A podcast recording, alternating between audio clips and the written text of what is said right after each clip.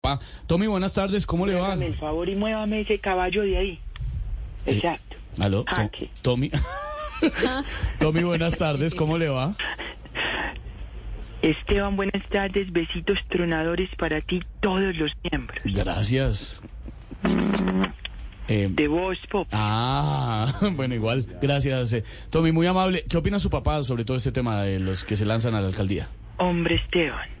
La verdad es que mi amadísimo, pulcrísimo, sacratísimo y putísimo padre ya va de salida.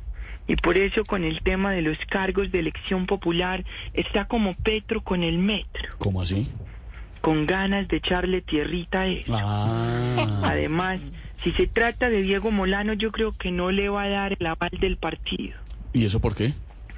porque ya le ha ido mal poniendo a exministros de defensa como candidatos. Ah, uy. ¿Se acuerda? Sí, claro.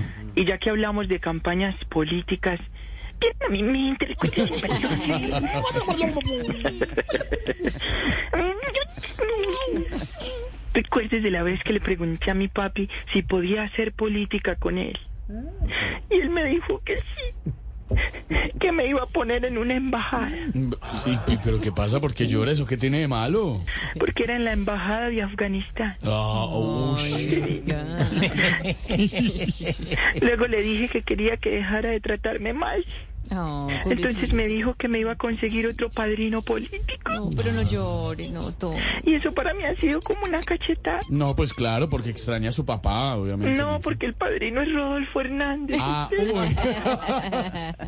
Se la ha plantado. calienten esa cara, Uy. Paso. me decía. ¿Cómo le decía? ¿Cómo? Huevón, usted no sabe, le faltan los huevos míos para ser